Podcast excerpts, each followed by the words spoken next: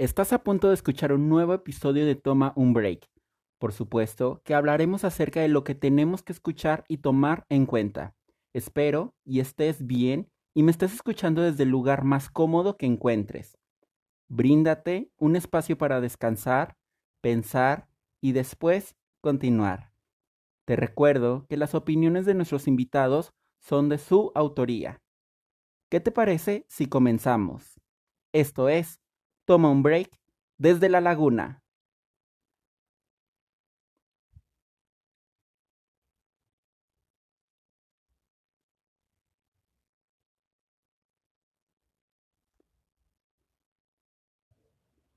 Decía por ahí un famoso cantautor que se llama Joaquín Sabina. Él menciona, cuando más dolido estoy, es cuando mejor escribo y cuando mejor compongo. Esa es una forma de autocontención. Bueno, habrá personas que se sienten mal y les da por escribir. Si eso en ese momento a esa persona le hace sentir bien, escribir, pintar, lo que sea, hágalo. Hágalo.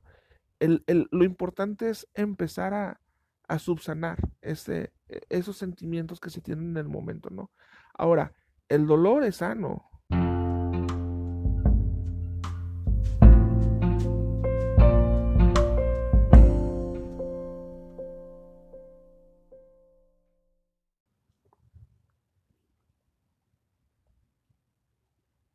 Y muy buenas noches, estamos aquí en vivo desde nuestra cafetería favorita, la cual es Caúa en la Hidalgo, pero también es súper importante mencionarles que hoy les traemos un tema muy, muy, muy, muy, muy especial y también un tema muy, muy importante.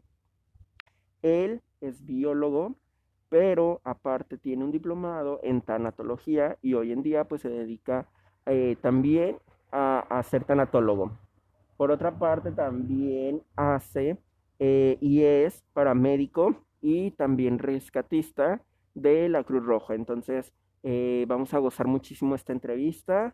Eh, tomen un, café, tómense un té, prepárense porque comenzamos. Oigan, y siguiendo con este tren de entrevistas que, que tenemos, realmente un especial muy significativo para todos nuestros oyentes. Este, también me es importante mencionarles que justamente hoy, primero de noviembre y mañana 2 de noviembre, va a ser un día muy significativo y también muy doloroso para muchas de nuestras familias y para nosotros también como mexicanos y alrededor del mundo también, este, porque es el Día de Muertos. Al menos aquí en México se celebra el Día de Muertos, entonces es un tema eh, muy serio porque mucha gente con la que comenzamos enero, este, pues hoy en día ya no, ya no está con nosotros presente físicamente, pero también está espiritualmente con nosotros, pero gracias o desafortunadamente al COVID, a esta pandemia que nos ha, eh, que nos ha tocado a todos, este, eh, se tuvieron que ir. Y justamente este hoy, primero de noviembre, y mañana 2 de noviembre, los vamos a estar festejando y vamos a estar festejando su vida. Pero eh, un punto también importante es qué pasa cuando eh, pues ya nuestro difunto, si bien es cierto, ya no está sufriendo aquí en este plan, en esta tierra, pero qué pasa con nosotros, qué pasa con nosotros como familia, qué pasa con nosotros como amigos, cuál es esta situación.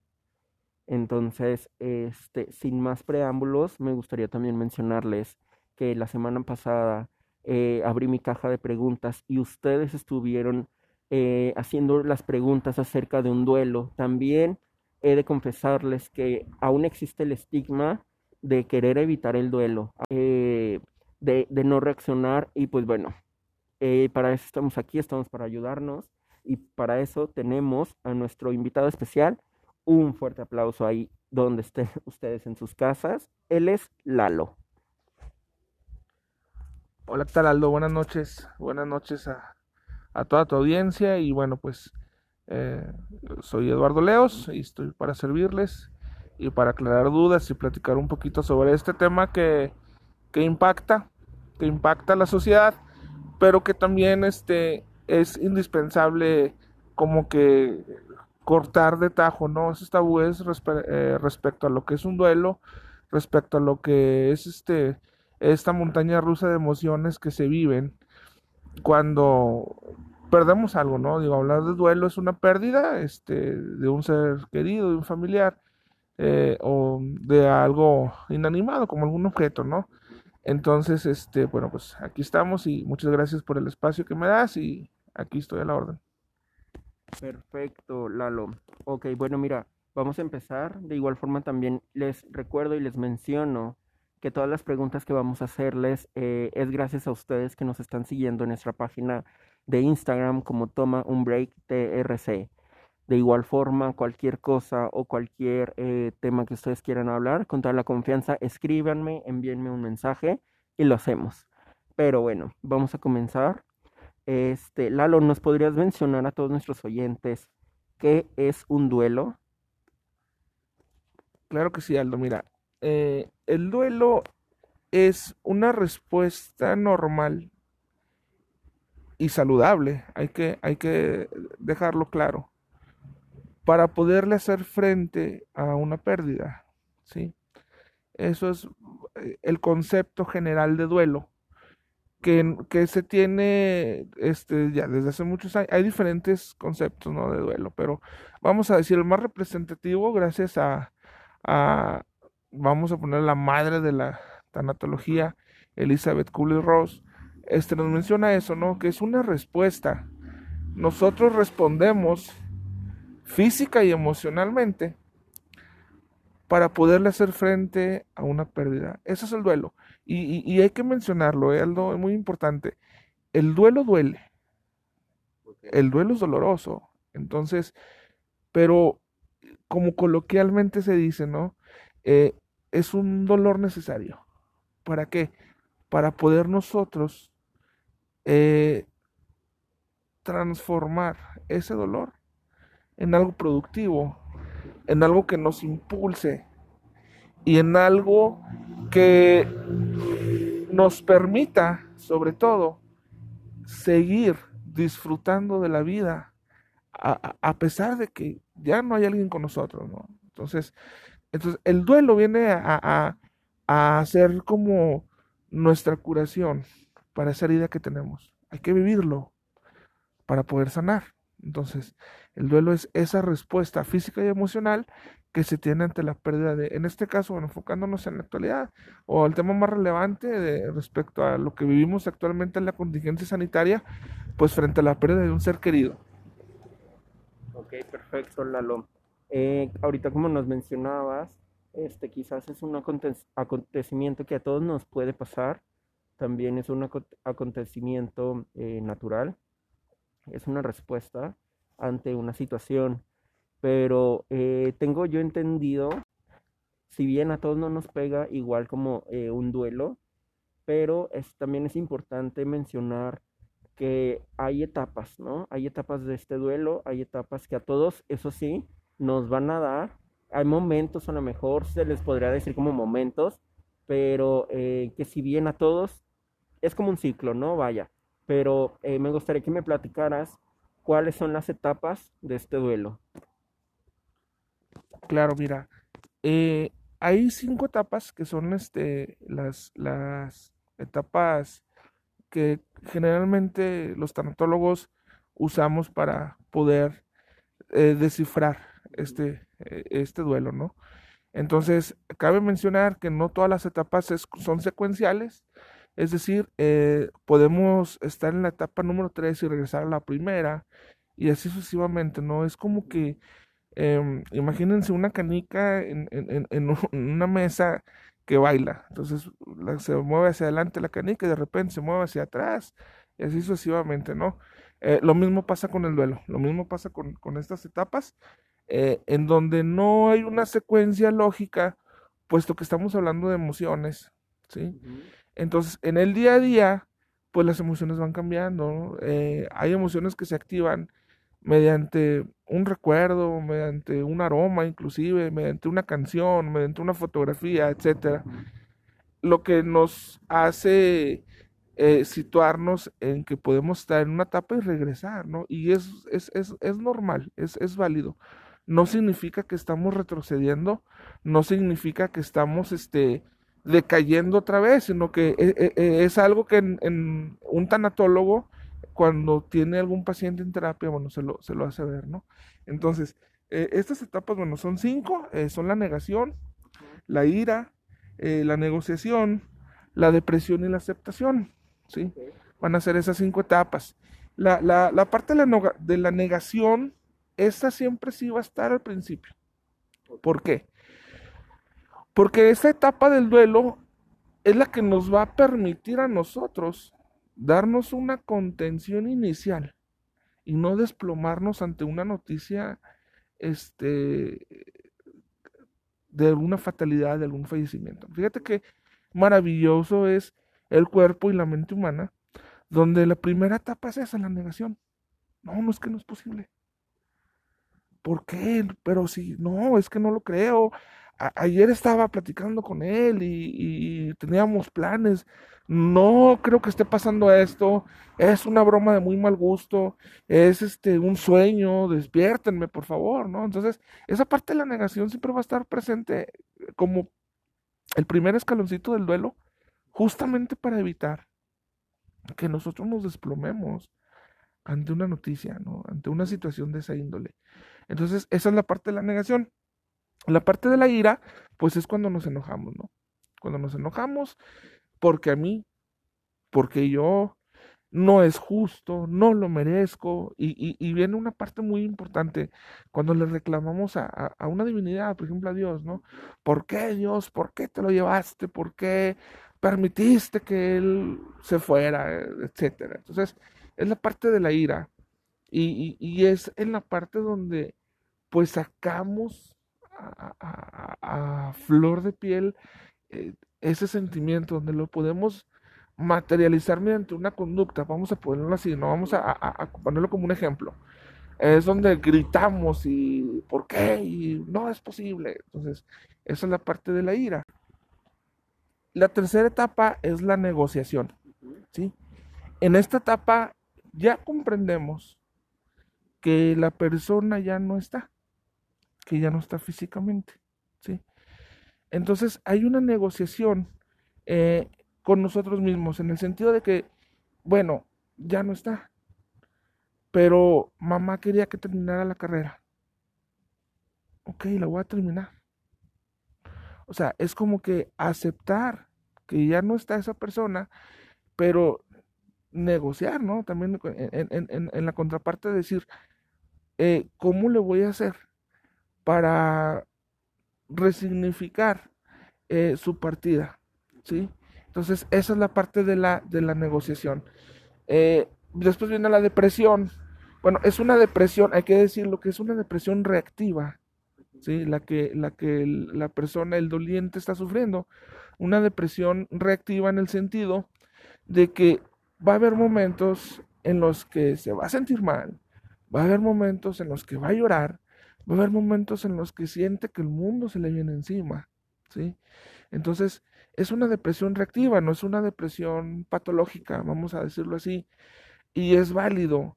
Yo siempre le he, mencionado muy importante, Aldo. Hay que vivir el duelo con amor. ¿Y, ¿Y a qué me refiero? Mucha gente puede decir, ¿cómo vas a vivir un duelo de una pérdida con amor? Bueno, el amor hacia, hacia uno mismo. ¿En qué sentido? Si hoy tengo ganas de llorar, voy a llorar y nada me va a detener y voy a llorar hasta que yo limpie eh, mi alma, hasta que yo logre sentirme bien. Ya lloré, ya este platiqué con ella en mi mente, con esa persona que se fue, este, me siento triste, es válido, ¿por qué? Porque pues el, estamos viendo la pérdida de algo que nosotros le tuvimos afecto, que le tenemos afecto, ¿no? En, ese sentido. Entonces, es, esta parte de la depresión, te gusta una depresión reactiva y, hay que vivirla con amor, ¿sí? Eh, ojo, y algo muy importante que también hay que destacar, a veces la depresión se disfraza de funcionalidad. Y nos vamos al otro extremo de, de una depresión, ¿no? Personas que que no, no me voy a permitir estar triste. Y me voy a poner a hacer esto ahorita, y voy a lavar, y voy a lavar el carro, y me voy a poner a pintar, y me voy a poner a lavar el carro otra vez, y me voy a poner a hacer cien mil cosas para evitar sentir ese, esa nostalgia, esa tristeza. Y lo sano es que realmente lo saques. Lo sano es que, volvemos a lo, que te comentaba hace un, un momento, vivir tu duelo con amor que si tienes ganas de llorar, llores, que si tienes ganas de estar dormido todo el día, duérmete todo el día. Pero ponle fecha a tu depresión, ponle fecha a tu duelo, ponle una agenda. ¿A qué me refiero con esto? Ok, ya lloré, ya me deprimí, pero la vida sigue. Mañana me levanto y, de frente a la vida, ¿no? Entonces, eso es la parte, porque después viene de, un duelo no, no sanado, eh, que se convierte en un duelo patológico y viene una depresión patológica, ¿no? Y, realmente nunca llegamos a cerrar nuestro duelo, nos estancamos ahí en la depresión, en la depresión. Y es cuando ya vienen los problemas y los eh, más agudos eh, en cuestiones de salud mental y física, ¿sí? Pero bueno, no siendo el caso que sea una depresión reactiva, pues es esa parte que te comento, ¿no? La, última es la aceptación, la, última etapa de nuestro duelo es este, la aceptación. Y la aceptación, bueno, es esta parte donde nosotros ya nos estamos restaurando y decir, bueno, la muerte es algo inevitable. Es algo que tiene que pasar.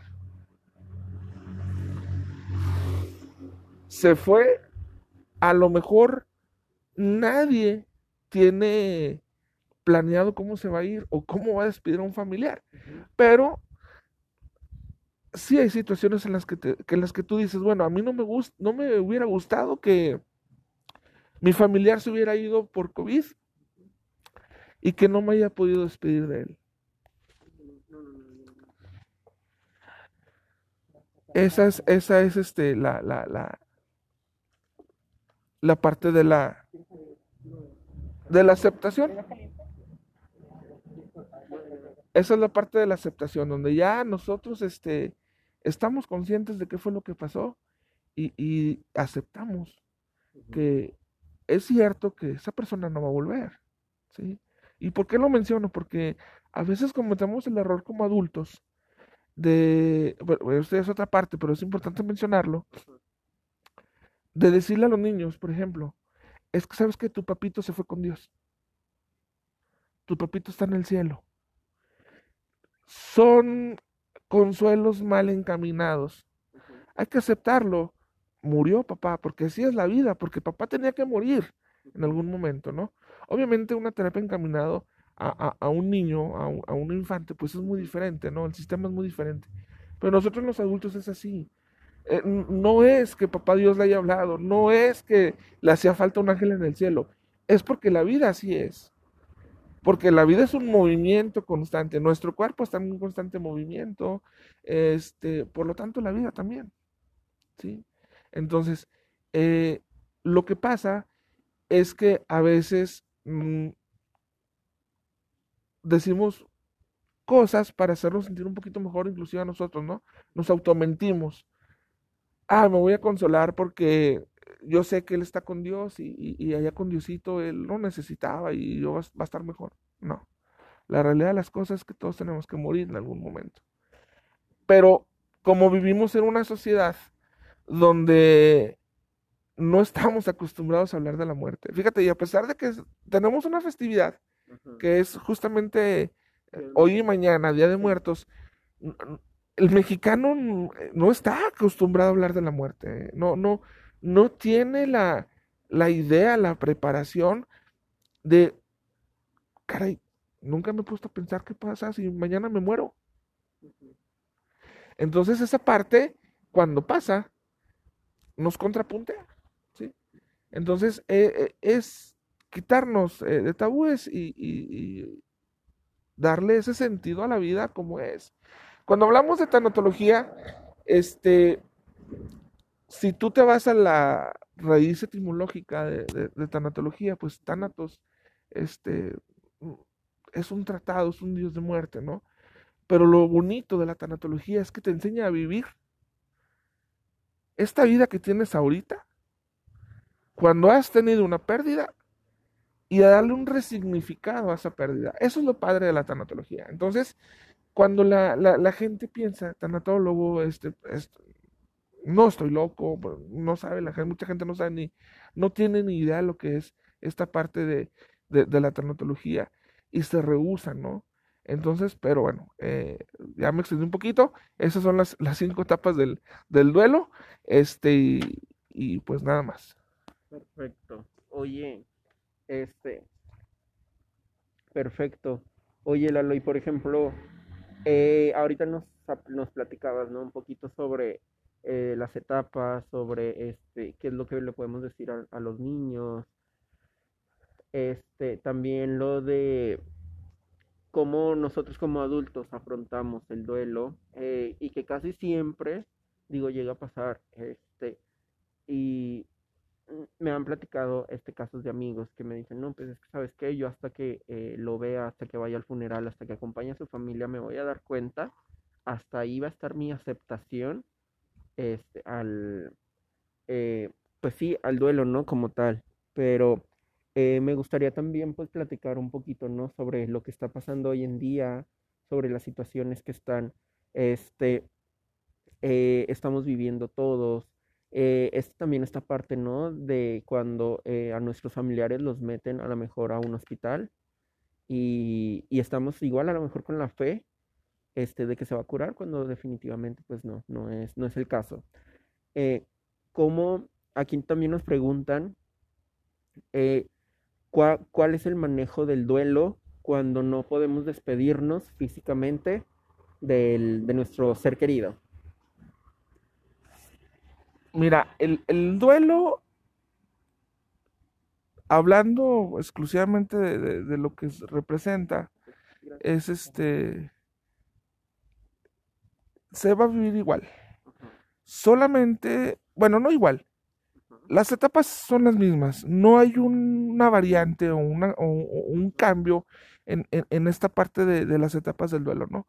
Pero sí se van a magnificar algunas situaciones, por ejemplo el dolor.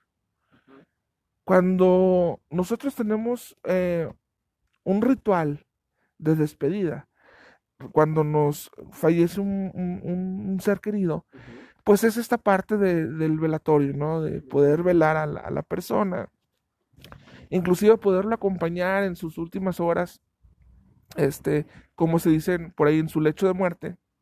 Y esta parte es indispensable para la persona porque es cuando pides perdón, cuando le dices, vete tranquilo, vamos a estar bien, que le das también esa, esa tranquilidad a la persona eh, que está a punto de irse, pero para ti es pedir perdón y, sentirte que eres perdonado, este, expresarle una vez más eh, tus muestras de afecto, de amor, de cariño, te vamos a amar mucho, te amo mucho, este, siempre vas a tener un lugar en mi corazón. Entonces, todas esas, estas cosas, esta parte del ritual, eh, cuando hablamos de una pérdida por COVID en esta situación como es directa, pues no está. No existe esta parte, ¿no? Eh, no existe la parte de, del acompañamiento, no lo puedes ver. Lo que nosotros llamamos es un duelo sin abrazos, ¿sí? ¿Por qué? Porque no puedes ver a la persona, a tu familiar no hay este ritual de, acompañamiento de las personas más cercanas. Por obvias razones. ¿Por qué? Porque pues los protocolos de salud así te lo dicen, así te lo exigen. Eh, y las pocas personas que te pueden acompañar pues son personas realmente muy que están dentro de tu núcleo, porque hay, digo, y se vale, ¿no? Pues si yo sé que la persona fulanita de tal falleció por COVID, pues si yo voy a su velorio o, si van a hacerle algún tipo de velorio a sus cenizas, porque ahorita se están incinerando todas las personas que, fallecen por COVID, pues uno piensa, bueno, a lo mejor me voy a contagiar, ¿para qué voy? Entonces, esa reducción de, personas, de acompañantes hacia el doliente, pues tampoco está. Digo, está, perdón, eh, eh, eh, está no, no está lo que se tiene acostumbrado a que llegan las personas y te abrazan y te dan alguna palabra de consuelo, ¿no? El pésame, exactamente. Entonces, pues la forma en la que se trabaja un duelo no ha cambiado. Ofrece los mismos resultados, tanto para una pérdida normal, vamos a, decirlo así, que no está bajo estas circunstancias, y para una pérdida eh, bajo la contingencia actual. Eh, lo que funciona antes en el duelo, en tanatología, funciona ahora. Entonces, este, es, e, e, es, ese acompañamiento, fíjate, en, en, el duelo hay una frase muy padre. Eh, a mí me encanta la tanatología porque está llena, está inundada de frases. Y son frases que puedes usar en circunstancias muy específicas. En el duelo hay una frase muy padre, muy padre que, cita, si puedes curar, cura. Si no puedes curar, alivia. Y si no puedes aliviar, acompaña. Me preguntas cómo se, cómo se vive un duelo en, en, una situación actual. El duelo que va, a subir, que va a vivir la persona es el mismo, nada más que un poquito más magnificado. Cuando entra el tanatólogo, es como que, a ver, estamos los dos parados al principio de un túnel que está oscuro y que está largo y que lo tienes que caminar, tú doliente lo tienes que caminar porque es para poder llegar al extremo, al otro extremo, tienes que cruzar por este túnel, ¿no? Este túnel llamado duelo. El tanatólogo está ahí y te va a decir, bueno, tú vas por delante, pero yo te voy a usar el camino. Entonces, este acompañamiento va a ser fundamental y va a ser indispensable para que esa persona pueda transformar su dolor en, en, algo, en algo productivo, lo pueda resignificar. Resignificar es una palabra muy padre porque es la forma en la que tú conviertes ese dolor en algo grato, en algo funcional, en algo que te permita a ti seguir adelante. Entonces, a, grandes rasgos, el, el, el, el doliente va a sentir lo mismo. Ahora, sí hay técnicas que sirven para, vamos a ponerlo así, para poder sobrellevar una pérdida en este ámbito, ¿sí? Que es este, cómo despedirse. Eh, después de todo este proceso de no ver, no acompañar a la persona que falleció, no tener este ritual que se, que se acostumbra aquí en México, ¿no? Sí hay técnicas, pero no todas las técnicas se aplican para la misma persona. Este, hay que, hay que trabajarlo en terapia y, eso se va a ver de acuerdo a sus antecedentes, de acuerdo a sus emociones, de acuerdo a sus vivencias pasadas, de acuerdo a su, a su capacidad de, de procesar información, etcétera. Entonces, sí existen técnicas. La buena noticia es que eh, cuando ya aceptas esta pérdida, cuando ya aceptas lo que te está pasando y lo quieres trabajar, vas a poder sanar. Esa es la buena noticia a, que, a todas aquellas personas que han perdido a alguien eh, en esta situación, vas a poder sanar. Entonces, este, es, es muy importante puntualizar esa parte, ¿no? De que todo va a pasar. Siempre y cuando aceptes la parte de que ya no está y, y llegues a esa parte de tu duelo, ¿no? Oye, Lalo, y por ejemplo, ya hasta este punto de la entrevista ya sabemos eh, que efectivamente el duelo es una reacción eh, ante una pérdida. Y es una reacción natural que todos debemos de pasar. Es a lo mejor un túnel oscuro que todos eh, podemos y debemos de pasar. Pero ¿en qué momento yo como persona después de, de, que, de que fallece alguien, en qué momento eh, es necesario que yo vaya con un tanatólogo? Mira, el momento lo va a sentir la persona. Cuando esa persona, ese doliente, que se siente ya tosigado, que se siente asfixiado eh, por una pérdida, pues bueno, puede ser un buen momento para, para ir a terapia de acompañamiento si bien es cierto que no existe una regla, no hay como que una receta que te diga a los tres días de fallecer una persona vas a ir a terapia tanatológica, pues lo ideal sería ir cuando la persona se sienta en el momento, ¿sí? Puede pasar esta parte que te menciono de que se siente asfixiado por esa pérdida, que no encuentra salida, o puede ser antes, ¿no? Digo, eh, en, cualquier momento es el indicado para ir con un tanatólogo. Y más porque, pues todos perdemos cosas a diario. Entonces, mm, hay, habemos gente, personas, que no sabemos que tenemos duelos no sanados.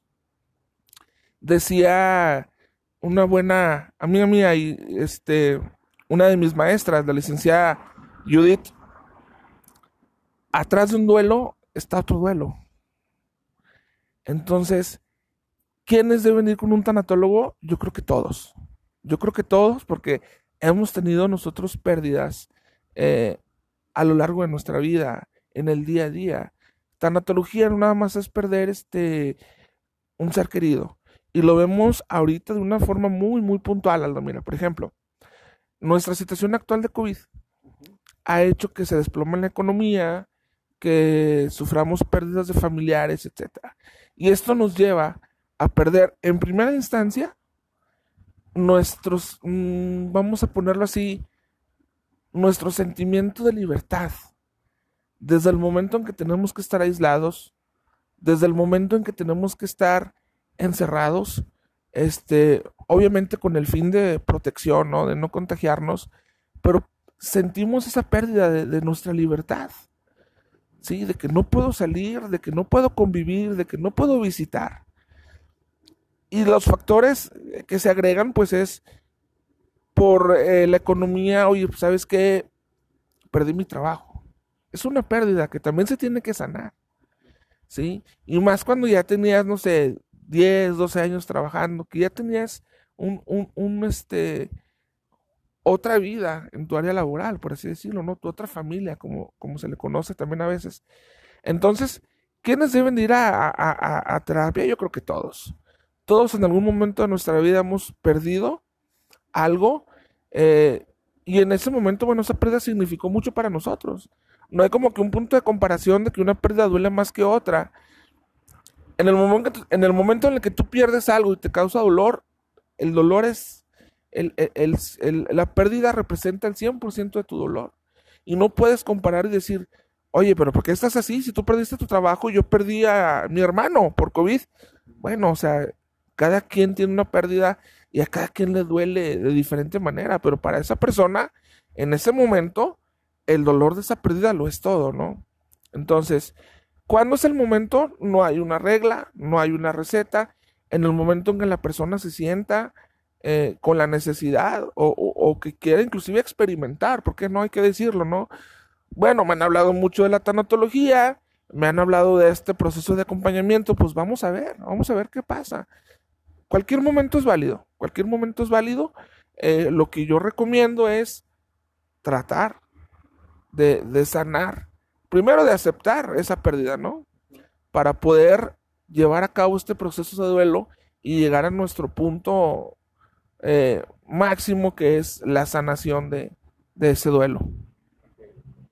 Perfecto, Lalo. Oye, y estamos a punto ya a ligeras, poquitas preguntas ya de terminar nuestra entrevista. Pero este, me gustaría también preguntarte cómo eh, nosotros como dolientes, como familiares de alguien que eh, ya falleció por COVID, cómo nosotros podemos eh, superar o, encaminarnos a este duelo, este, y, y qué es lo más importante, ¿no? Existen eh, métodos de autocontención, vamos a llamarlo de esta manera, donde nosotros mismos nos damos esa protección, esa contención para poder sobresalir ese momento que estamos pasando eh, amargo, ese momento oscuro, ¿no? Este, ah, hay algo muy importante que hay que destacar. No puede existir un muerto y dos cadáveres. ¿A qué me refiero? No nos podemos convertir nosotros en un cadáver. No nos podemos convertir nosotros en un muerto en vida. Debemos de llegar al punto en el que podamos entender que esta vida es un paso, que nada nos asegura nuestro lugar aquí y que no sabemos por cuánto tiempo vamos a estar. Entonces es importante entender que mientras dure este viaje llamado vida, en el cual nos ponen sin previo aviso de reglas ni de, de entendimientos y de aquí vas a estar y de aquí te la vas a rifar tú solo, ¿sí? Es importante entender algo que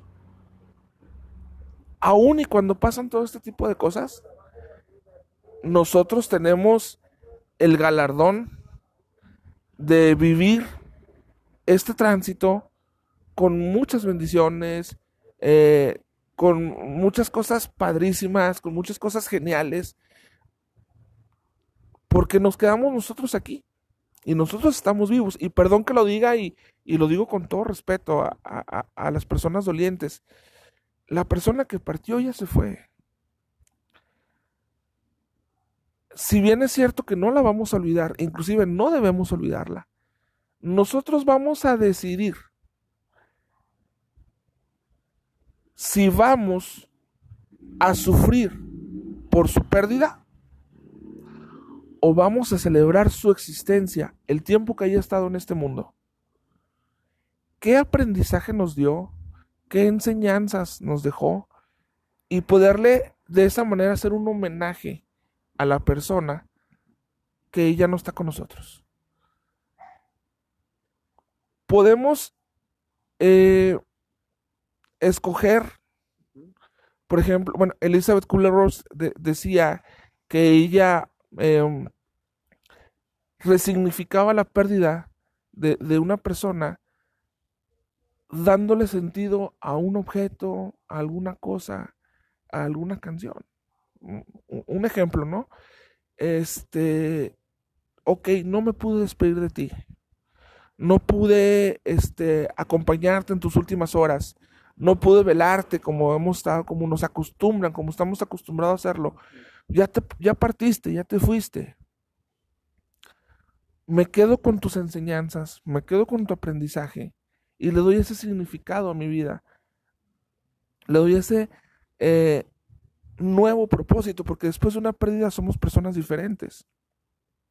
Entonces, si nosotros logramos eh, materializar un sentimiento positivo con algo, por ejemplo, te comento, hay una persona, un paciente, que sufrió una pérdida ambigua. ¿Qué es una pérdida ambigua? Una pérdida ambigua es cuando pierdes a alguien que no ha muerto. Eh, en el, en, el, caso de las personas desaparecidas o personas cuando hay algo de alineación parental entre los padres, que este mamá no deja ver a su a, que papá vea a su hijo y ese tipo de cosas, ¿no? Hay una persona que, pasa por una situación similar, sufre una pérdida ambigua, no ve a su hija, pero resignifica esa pérdida y hace su ritual para poder sobrellevar ese duelo de una forma muy amorosa. Él dice, ¿sabes qué? Yo planté un árbol, había un árbol grandote, enorme, en, en una plaza, este, y yo me visualicé como ese árbol. Lo que hice fue, lo que hizo esta persona, perdón, fue plantar otro árbol pequeño, un, árbol este, eh, muy, muy pequeño, al lado de ese árbol donde se representaba él. Entonces él le dio un significado a esos dos árboles. Fíjate, lo interesante es que decía, yo el árbol grande voy a cuidar del árbol pequeño. A pesar de que esta persona no veía a su, a su hija, lo que hizo fue darle un significado a ese ritual. Y te digo, rituales como estos hay muchos. Obviamente, pues hay que buscar el, el ideal para trabajarlo en terapia. Pero eh, si uno lo quiere hacer de manera propia es encontrar la forma de cómo eh, darle un significado. Si yo veo un pajarito y quiero que ese pajarito, quiero pensar que ese pajarito es mi papá, se vale. Pero claro que se vale. Y platicar con el pajarito, papá, yo sé que eres tú, este, qué bueno que viniste a visitarme, estoy muy bien. Me duele que no estés, pero estoy siguiendo adelante. Cuando haces esto, cuando haces este tipo de ritual para darte contención, por así decirlo, sanas Y el permitirte expresar tus sentimientos hace que pases más rápido por este túnel que te decía yo hace, hace, hace unos momentos, eh, por ese túnel oscuro. Entonces se vale materializar. Y puedes estarte horas hablando con el pajarito y te vas a sentir mejor. Y si te hace sentir mejor, está bien. Y si te hace sentir bien, está perfecto. Es la forma en la que tú, o la forma en la que el doliente se está autosanando. ¿Sí? Te digo, técnicas hay muchísimas, pero esto es como para esquematizar, ejemplificar algo de lo que podemos hacer para nosotros llevar nuestro ritual de despedida. Súper bien, Lalo.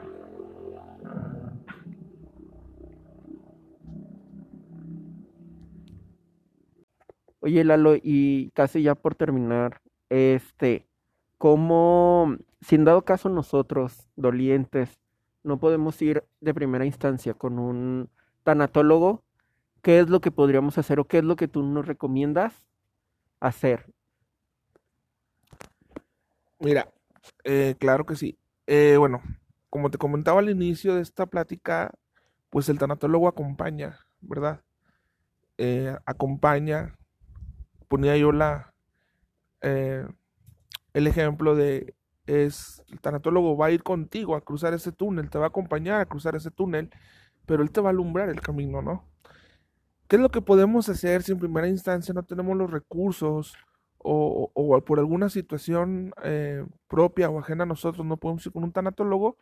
Bueno, hay que aceptar o hay que abrirnos un poquito a, a las demás personas. Mira, en la actualidad por cuestiones de, de, la contingencia, ¿sí? Este, y, si me permites, me voy a extender un poquito.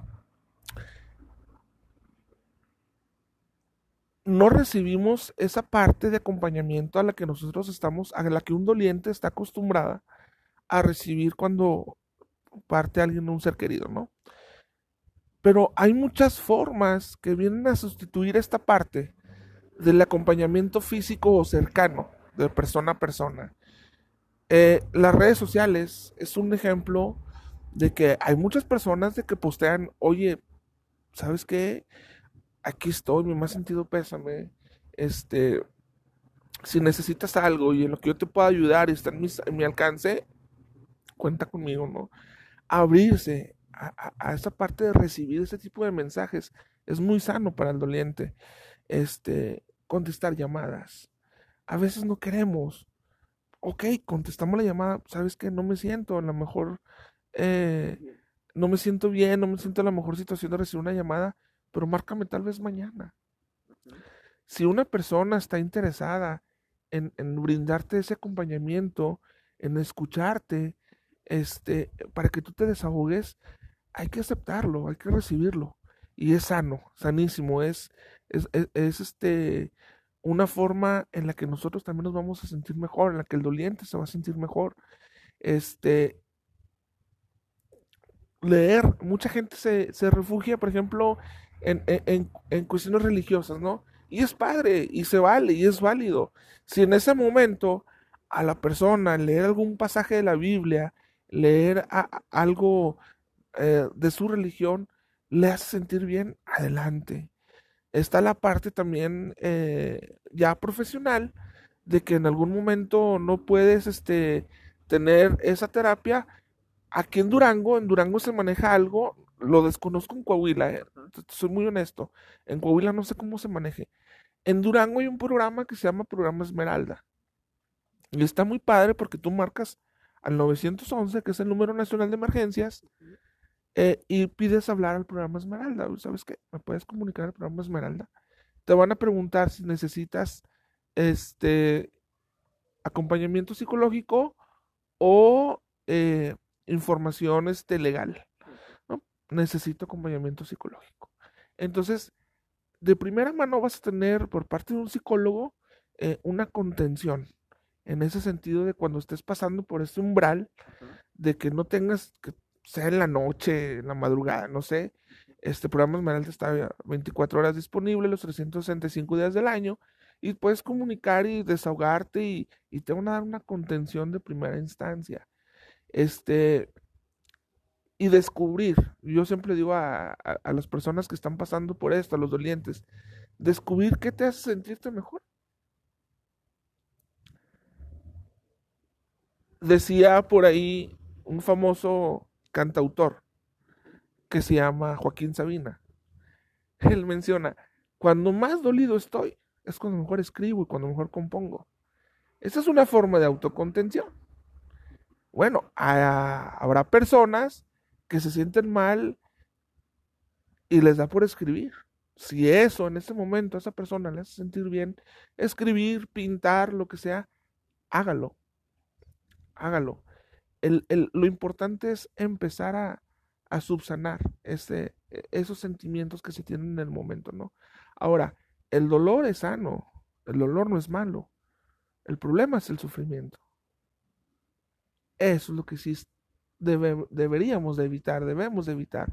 Y se puede evitar mediante todo lo que te estoy diciendo, mediante el acompañamiento con algún profesional de la salud, etcétera, ¿no? Hay muchas maneras. Entonces, estos podrían ser unas, unas, este, unos tips, por así decirlo, para cuando nosotros, cuando un doliente esté cruzando por este umbral, eh, tener un poquito de contención, ¿sí? Te digo, no es malo sentir dolor, el problema es sufrir. El dolor es sano, te dice que estás vivo, ¿sí? Y obviamente si hay dolor es porque hay una herida. Lo importante aquí es curar esa herida, ¿no? Es, en este caso es una herida del alma, es una herida que, que viene de nuestros sentimientos. Pero si ponemos el ejemplo de una herida física, una cortada en tu brazo, pues es una herida que duele. ¿Sí? ¿Cuándo va a dejar de doler? Cuando le apliques atención a esa herida. Cuando lo hagas de una forma amorosa. Ok, me corté. me voy a hacer mis curaciones dos, tres veces al día. La voy a cuidar para que no se infecte. La voy a proteger de, de, de, del ambiente externo para que no se me complique más, para que no se agrave más. Le voy a dar atención a esa herida. Pasa lo mismo con las heridas del alma. ¿Cuándo vamos, cuándo va a dejar de doler? Cuando le demos los cuidados que se requieren darle a cualquier herida, ¿no? Es cuando va a dejar de doler. Entonces, eh, pues esos pueden ser unos métodos. Eh, algunos les funcionará pintar, a otros les funcionará eh, desahogarse con alguien que los pueda escuchar, a otros les funcionará refugiarse en situaciones este, religiosas. El chiste es buscar lo que se adapte a nosotros y sobre todo con lo que nosotros nos podamos sentir mejor. Con, ah, esto me funciona, perfecto, lo sigo haciendo, ¿sí? Y si a la par puedo tener algún tipo de, de terapia de acompañamiento tanatológico, pues mucho mejor, ¿no? Perfecto.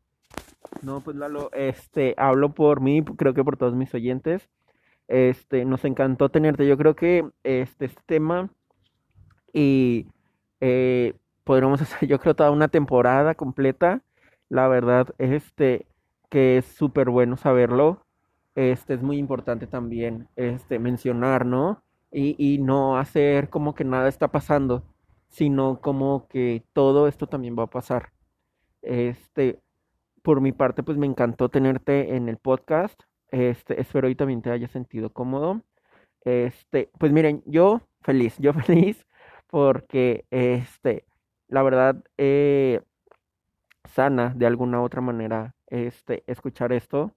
Entonces, eh, de igual forma, me gustaría que Lalo ya te despidieras este, de todos nuestros oyentes, a lo mejor donde te podrían encontrar, a lo mejor, realmente, y te soy sincero, yo desconozco lo que hacía el, el programa Esmeralda y la verdad creo que todos los días se aprende algo nuevo.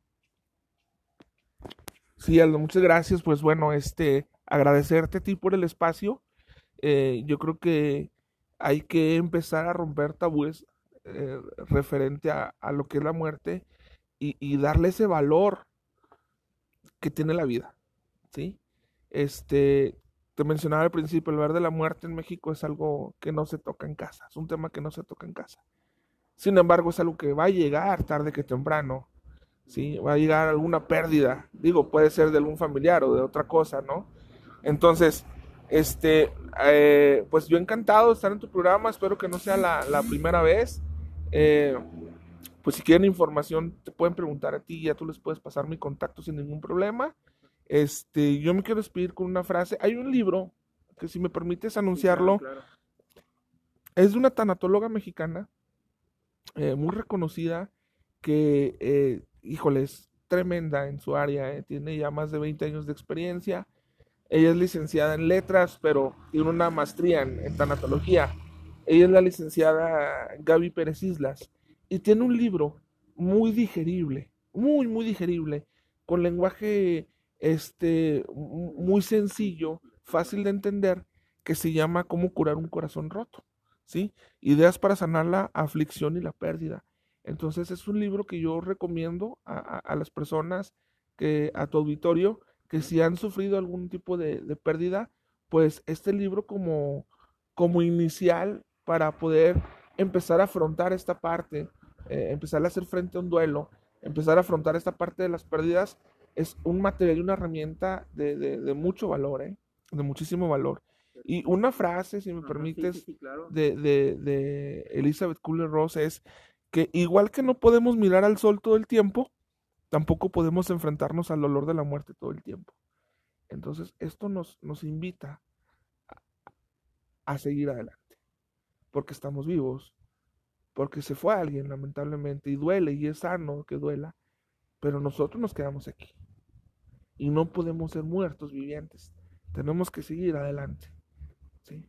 Y pues encantado, encantado de estar en tu programa y, y fascinado y pues un saludo a todo tu, auditorio, Aldo.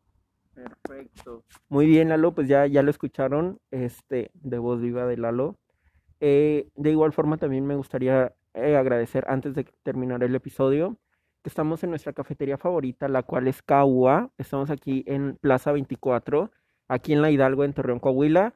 Ellos cuentan con otras dos sucursales más aquí en Torreón, pero lo más importante, y como eh, en estos programas les estoy diciendo que es importante quedarnos en casa, también les recuerdo que ellos tienen servicio a domicilio por las plataformas digitales eh, de servicio a domicilio que todo el mundo conoce. Sin duda, compartan, compartan este episodio, compartan este, el podcast.